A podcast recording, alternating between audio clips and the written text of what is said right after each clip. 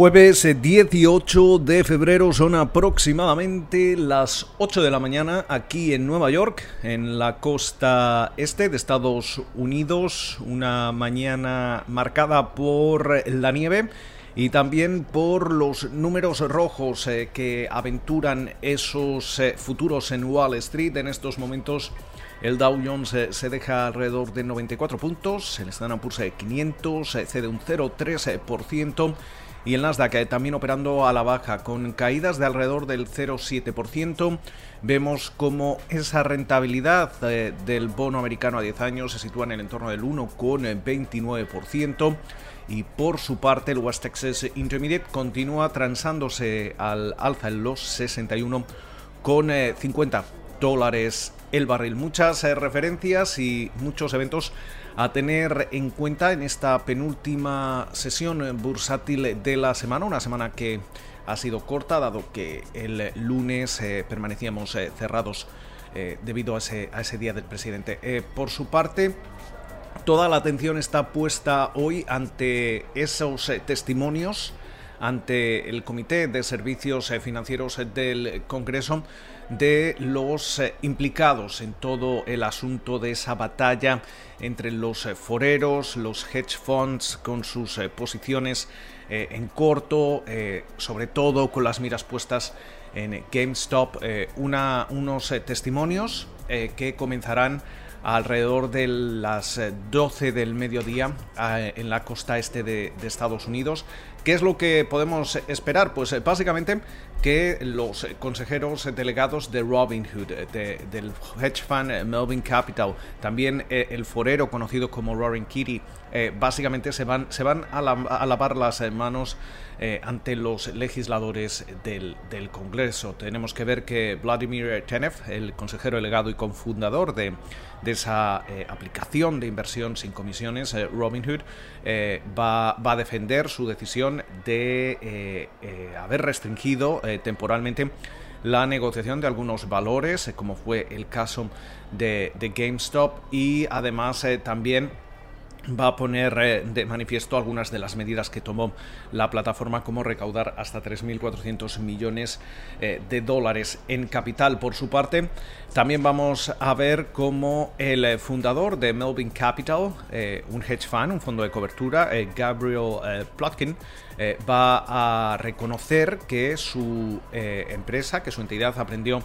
una dolorosa lección a través de, esa posición corta en, GameStop, eh, pero va a matizar que el fondo de cobertura no tuvo que ser eh, rescatado. Eh, también se va a lavar las manos y va a decir que Melvin Capital no realiza ningún ninguna parte de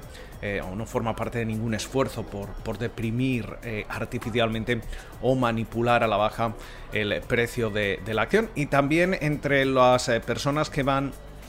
a tener que dar explicaciones a los legisladores se encuentra Keith Gill, eh, que es un forero, youtuber, eh, también conocido como Roaring Kitty, eh, que básicamente va a justificar el por qué mantiene o considera que hay que mantener una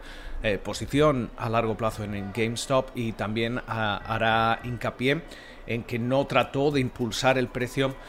de las acciones de esta compañía para su beneficio propio. Con lo cual, este va a ser uno de los eh, episodios o de los eventos eh, de, la mañana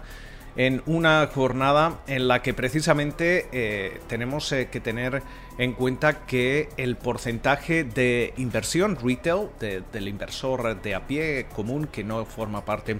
del inversor institucional eh, aquí en Estados Unidos eh, tocaba niveles históricos en enero incluso con esa corrección vivida eh, durante la última semana de ese mismo mes precisamente por todos los eventos que rodearon al, a, GameStop, a AMC Entertainment y otros valores meme como, como se conocen eh, por aquí. Eh, mientras eh, tanto, también hay que destacar y no perder las miras sobre Bitcoin. es importante destacar cómo desde el pasado septiembre los inversores institucionales han invertido alrededor de 11.000 millones de dólares en, Bitcoin, según adelanta JP Morgan, pero también se hace la pregunta de si realmente una inversión de 11 mil millones de dólares puede justificar ese, ese crecimiento que, hemos visto en,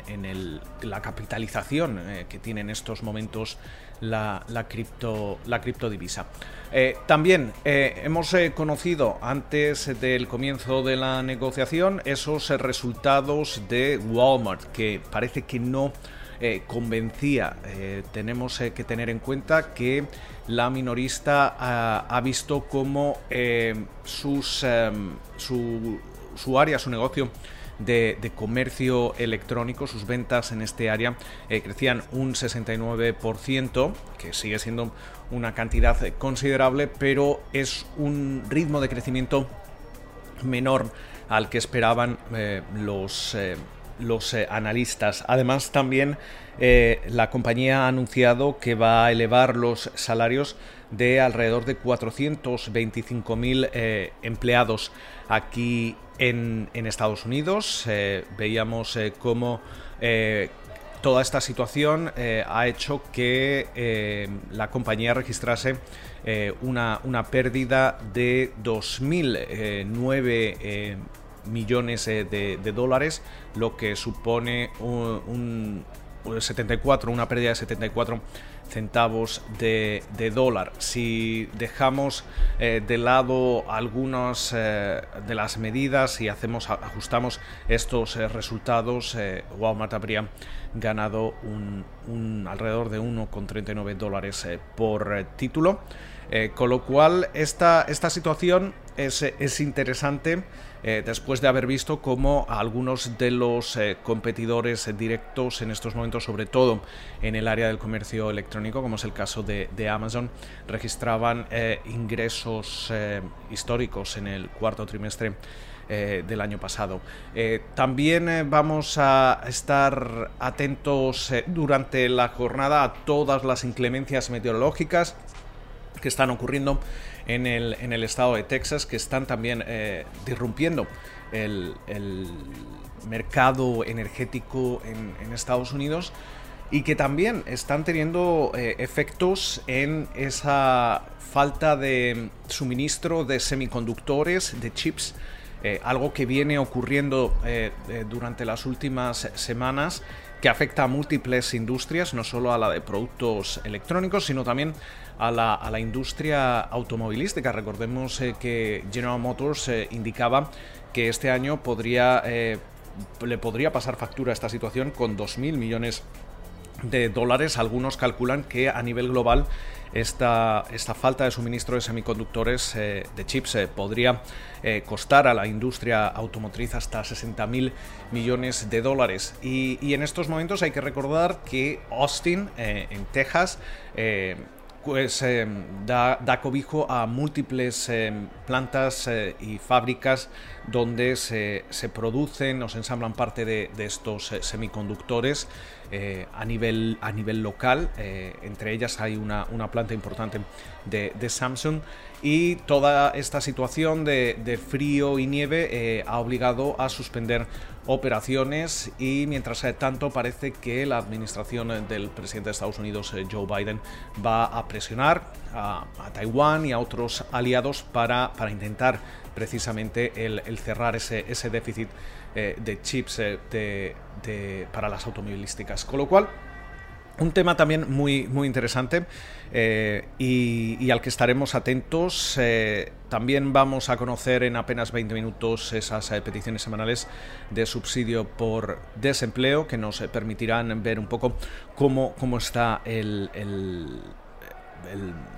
mercado laboral estadounidense. Con lo cual, esperamos que pasen ustedes una feliz jornada de jueves y como de costumbre nos volvemos a escuchar durante la mañana del viernes.